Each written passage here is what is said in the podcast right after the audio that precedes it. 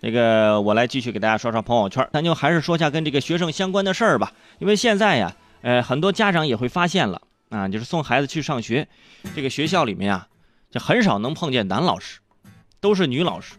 哎，呃，可能偶尔有这个学校的体育老师呢是男老师，但是呢，这个体育老师不是有事儿就是生病，那感觉这个体格不行啊。所以说，每每这个体育课都换成数学课啊，这都是有原因的。所以说，现在这男女教师失衡的现象，其实从这个师范类学校就开始已经埋下了伏笔了。大家想一想，这个师范类学校，大家一想，第一印象就是女生多，男生少。女生上这个学校呢，是奔着当老师去的；男生读这个学校呢，是奔着女生去的。啊，真的不夸张，很现实，对不对？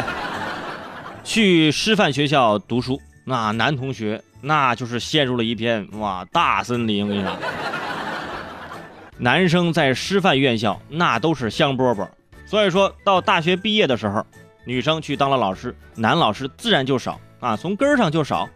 而且之前呢，呃，有一个全国高校男女比例排行，女生比例最高的前十名的学校当中，师范类院校就有四所，而且全国各地有很多地方都是什么什么什么什么女子大学。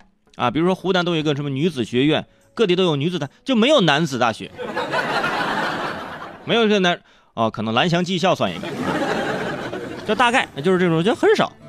此外呢，还有一个比较有意思的分布现象，这越是发达的地区呢，越是初级的教育，男教师的比例就越少。你比如说幼师，啊，大家发现这个幼师啊，男生是几乎是没有，在北上广这个中心地区。十多年前，差距就已经拉大了。零二年的时候，上海徐汇区小学男教师只占百分之十二点六五；零五年，北京东城区小学男教师只占百分之十三点一。我跟你说，这已经不低了，相当不低了，这很可以了。你要是放眼全球看一看，咱这就已经算是高的了。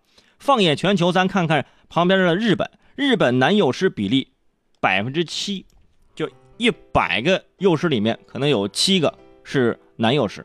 啊，美国男幼师不超过百分之十，对吧？咱都已经有十二点六或者十三点一了，他们不超过百分之十。世界上最高的这个男性幼师的这个比例的国家是呢？是德国。德国男性幼儿教师的比例超过两成，就百分之二十多。哎，这已经算是非常非常高的比例了。在国内，基础教育和幼儿教育领域的男性教师比例不足啊，不难看出啊。主要影响的因素是什么呢？很简单，就是收入问题。你说一个男孩子是吧？毕业一开始拿到这个工资还可以，但是以后呢，这个工资不会特别高，而且那个男性呢，这可能会比女性这个生活生存压力要更大一些啊，可能会背负着很多这种，哎，我要养家呀，我要糊口啊，我要找对象，我要啊讨好丈母娘，这各种的压力。所以说这个工资，说实话啊，的确呃不太够。二零一三年，中国在岗教师的平均年薪是四万两千七百八十二元啊，而比利时、德国、美国、日本教师的平均年薪都在四万美元以上。我们的我们的折合成美元才不到七千块钱，不到七千美元。所以说，中国教师的工资呢，在被调查的国家当中排名是比较靠后的。而同在是一三年。全国城镇非私营单位的就业人员平均年工资是五万一千四百七十四元啊，教师行业是低于平均水平的，所以说这也是现在的的确确啊有这样的一个问题出现了。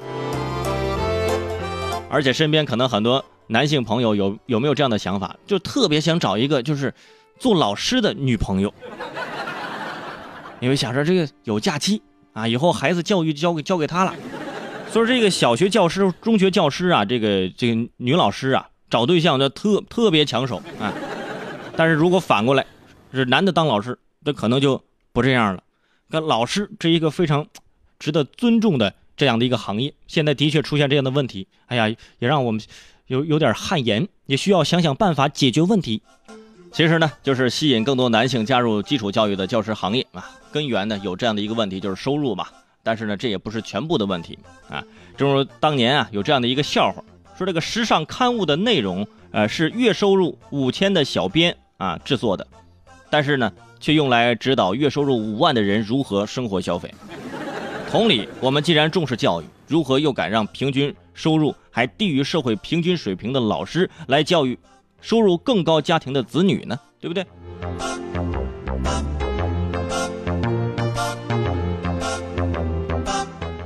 而且更令人尴尬的是什么呢？中国教师的社会认同度是全球最高的。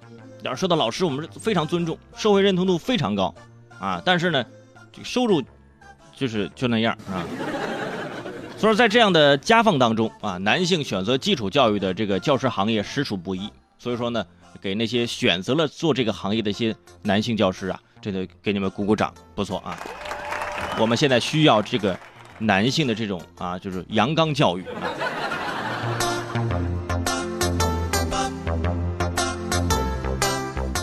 G H 就说了：“伟盛，你去当老师，你去当老师，我跟你说这，我跟你说，我说孩子就毁了啊。”天真的皮蛋说了：“说我们小朋友啊，在这幼儿园里，这男老师可受欢迎了，当然必须的嘛，因为物以稀为贵嘛，是不是？特别是这个现在幼儿园很多小女孩是吧，就也喜欢看帅哥啊。”